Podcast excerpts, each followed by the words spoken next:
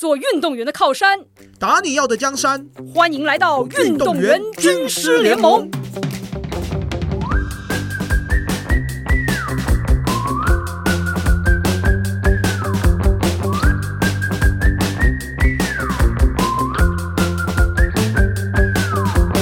你可以跟我说一下你刚刚的什么有感是什么意思？因为其实那个时候我会读成员高中，就是我的国中教练也是叫潘老师，嗯他就跟我说：“你去读成员，嗯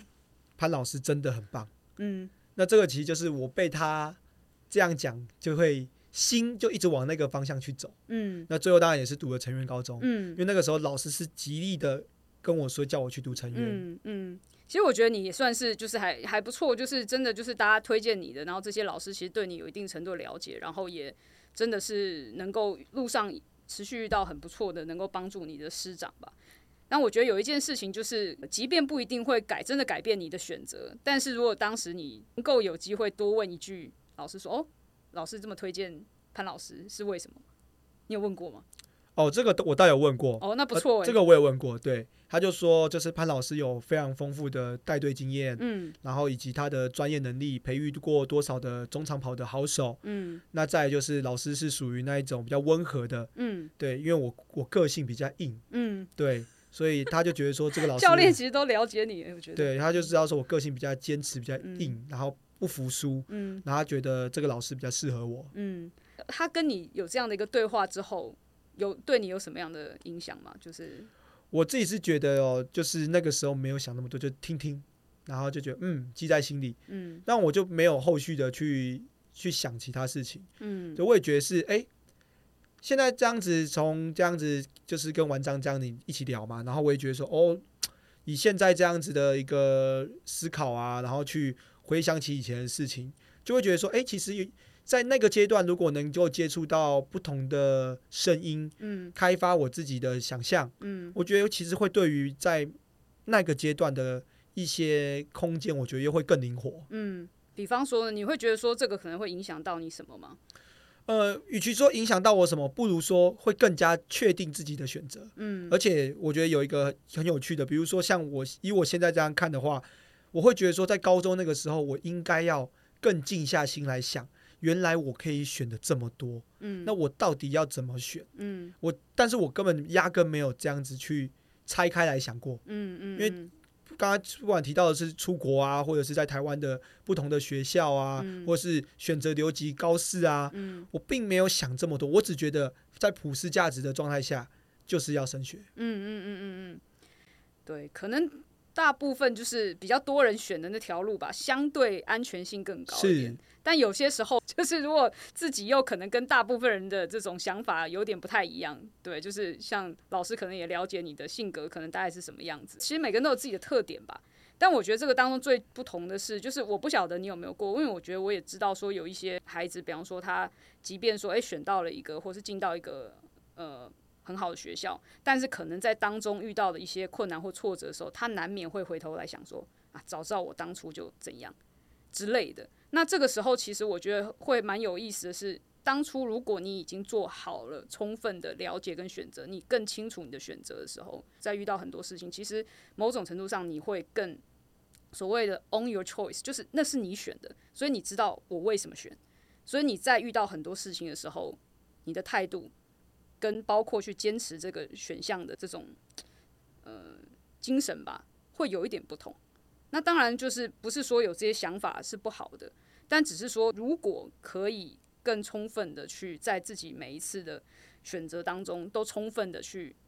考虑清楚，然后真的知道，哎，OK，这是真的是我选的，我就是这是我要的，我投入去做，在我在这个事情上，因为真的是不管在各个地方、各个学校，你一定会遇到挫折，遇到你喜欢不喜欢的事情。那但当你了解之后，其实你更加的是可以说，就是像你说，诶，更了解这就是我的选择。然后我其实我既然这是我选的，那我就要好好去面对这当中所遇到的各种挑战，我怎么去处理这个问题？我可能想的就不是早知道过去那个时候我其他选项，然后反而把自己的思绪卡在这些事情上面比较久。今天这样听完，跟你这样聊完之后，哎、自己又再回想起以前的，不管是种种选项啊，嗯。包含了在国中选择了体育班，嗯。然后以体育班的这个路，嗯，然后到运气很好，透过田径进到高中。那也因为在高中的时候选择上变更多了，嗯，但是我觉得可能以现在来看，可能那时候不是选择一条对于未来不管是选手哦发展最好的一条路。嗯。那我也自己当然也觉得说，诶，如果现在就是有机会听到这样子的一个选择的一个方式的话，我会觉得说，诶，真的还蛮棒的。包含自己现在在面临比赛的选择，在面临工作上的选择，嗯以及生活时间上的选择，我觉得都会更有解剖性的去拆开来看，嗯然后去想我要为什么要做这个选择，我自己做这个选择的后续的引发的结果会是什么。嗯我觉得这个东西是现在我在做这些事情的时候比较能够看得清楚的。嗯，所以哎、诶你会觉得说，如果你在做选择的时候，你更充分的去把这些东西更好的去解构，然后包括了解自己，也去拆解这些选项，然后当你知道说啊，OK，我当我都了解下来之后，充分的清楚之后，那我知道我选了这条路，我后面的这些，比方说实际的做法，你有感觉到有什么样的不同吗？呃，其实我自己的感觉是，我要先是我有什么，嗯。就是我自己我有，然后我要什么，嗯然后我怎么去要，嗯就我自己现在会有这样的感觉。比如说，呃，我现在拥有的是一个很好的体能，然后包含了我有很好的身体条件，嗯哦，那这就是我有的东西嘛。那我要的是可能去准备一场马拉松，嗯那我怎么去准备这场马拉松？嗯那这当中当然就是，哎，在第一个比赛就要做选择，就是嗯我要选择什么样的比赛，哪一条比赛的路线跟气候是适合我的。那这就回归到就是说，哎，我对于我自己的气候适应有没有了解？嗯那去选择这些比赛的时候，好，我选择比赛我就开始去看嘛，我距离比赛的时间还有多少？嗯，那我开始去做这方面的专业的训练。嗯所以我觉得就说，哎，这条路就会开始变得是清楚，轮廓就出来了。嗯，诶所以等于听起来就是你现在的职业上的选择，包括你说比赛的选项，对不对？你要选择去跑哪一个马拉松，然后包括你后面的备赛，然后知道你现阶段有的能力，跟你要去提高的那些东西，为了比赛的表现，然后前进这些等等的。这个真的是让我突然想到费德勒的书里面他讲到的一个，是就是别人写的啦，但是他就说总结他的这个生涯，就说你看他成就非常的辉煌，那当然他就说，当然他的这种好的机运是存在的，但是这个 Roger 变成所谓的 Federer，他说其实真正的不可忽视的是 smart choices 哇哦，跟他的 hard work。是我觉得这个聪明的选择这件事情，我就看那句话，我觉得非常有感觉。就是大家会觉得说，顶尖的运动员他的天赋条件是非常好的，是之所以让他可以走这么远。但是天赋条件其实那个东西还是相对宽泛的。那他其实有点把他这个事情拆开来讲了，就是说你也是你要有一定的条件能力，所以你有好的机运啊什么这些的。但是我觉得他说到聪明的选择，就是说你在做好的聪明的选择之后，其实它会给你带来更多好的可能跟发展。也就是说，聪明的选择会带来更好的机运。是，所以，但是这个事情也又有意思的是，其实做选择它不是随机发生的，它不是丢骰子，对，它是它之所以叫选择，不叫赌博，就是因为它是一种能力。像这样子的话，其实以选择来说，其实应该算是很明显的是看得到的。你是说哪一个部分？就是我在看待选择的时候，我会很清楚的看待这个选择是看得到的。呃，其实我觉得这也是蛮有趣的，就是很多时候我们之所以会看到那些选择，往往就是会从我们现有的，就是谁怎么做嘛，让其他人怎么做，你看得到的。但是我觉得真正的就是走在前面的人，很多时候你是可以看到没有人做过的选择，因为这个事情有趣的地方，选择是从哪里来的？很多时候其实是从你自己你自己畅想的未来，想象出我的愿景，我真正想要做到那个东西到底是什么？如果我看到的话，那其实我也是倒推回来，知道说哦，所以我要走到那里，所以我现在的选项当中，我可能会发展出什么样的选项？因为有些时候你想做到的那个事情，别人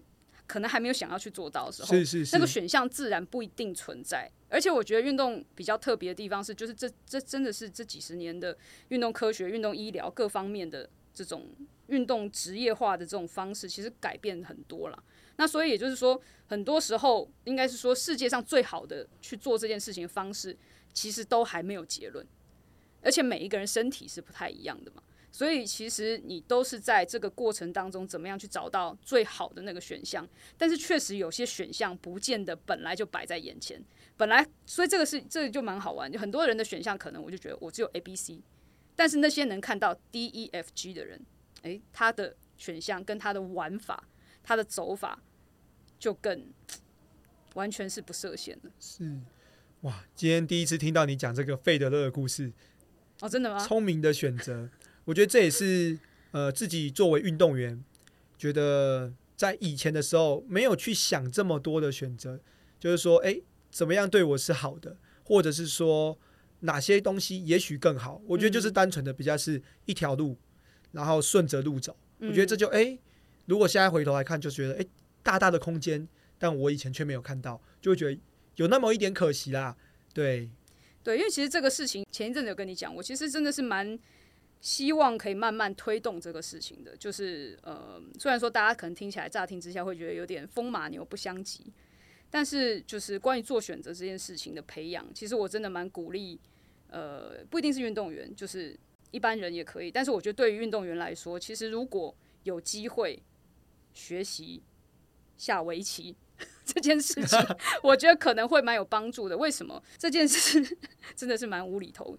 但是因为下围棋就是一件持续在做选择的游戏，它是一个 game 嘛。嗯，那你每一步其实都是有后果的，你的盘面是一直在改变的。包括你要了解自己，我要怎么围围棋是比赛，各自占据这个地盘，然后谁占的比较多。你要了解自己，然后你要了解你的对手，他可能会怎么走。所以你要考虑你自己的意图，你要考虑对手可能会怎么回应，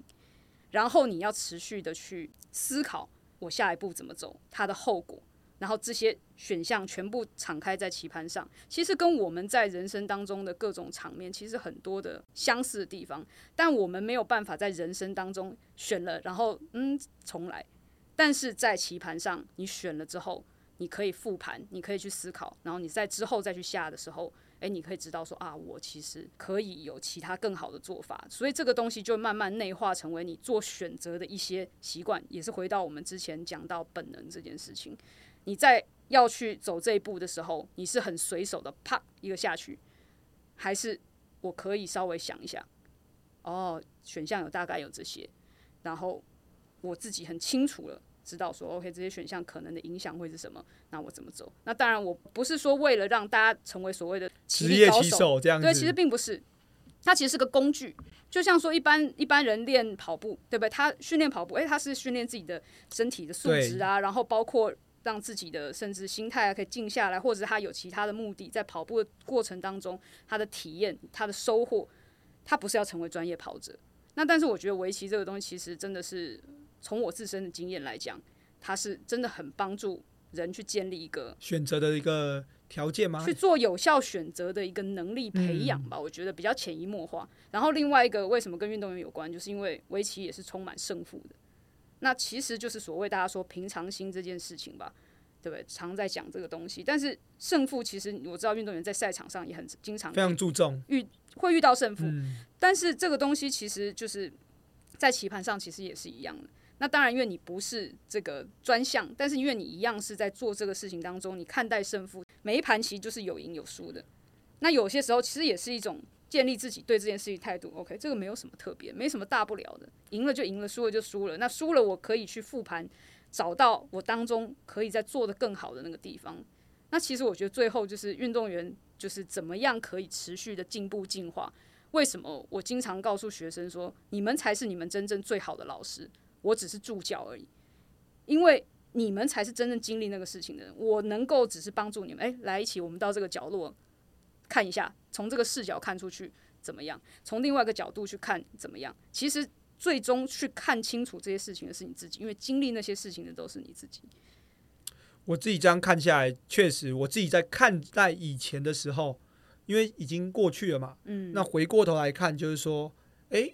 我很清楚自己当初的选择，嗯，因为虽然不管是不是可惜的，但是你当自己清楚看待这些选择的时候，你就会知道说，哦。这些选择引发出来的一个结果啊，或者是说，诶，它中间的过程会有什么样的一个方式？其实，在那个阶段的时候，真的是没有想的这么多。但现在有能力学到这样子逻辑的概念的时候，你就会去思考这么多。所以其实我觉得今天的这个关于升学这一块，我是非常非常有感的。对，对，我们把从升学的选择聊聊聊聊到很多的各种各样的选择吧。但是其实我觉得就是道理是相通的啦，就是做选择的这个能力，其实它用在很多地方是相通的。然后包括你的要静下来去思考的选择，又或者是说，呃，你在场上其实要做很快速有效的判断跟选择。但是那个东西到底是怎么来的？其实它也都是从很多日常的这种累积，让你自己可以养成一种。清楚的判断的观察、整理讯息、阅读讯息，然后结合出、总结出一个最有效的那个自己的那个答案。嗯，所以其实这真的我觉得蛮有意思的，因为包括我自己也觉得说，持续的在学习这件事情，然后但是当觉得自己在这件事情的能力有逐渐提高的时候，其实受惠的也真的就是自己。我也跟着受惠啊，对啊，因为自己身为运动员，包含跟你认识之后，哎。自己在做刚刚有提到的生活上哦，或者是训练上，诶，都会有更广的视野，然后去看待这些事情。嗯，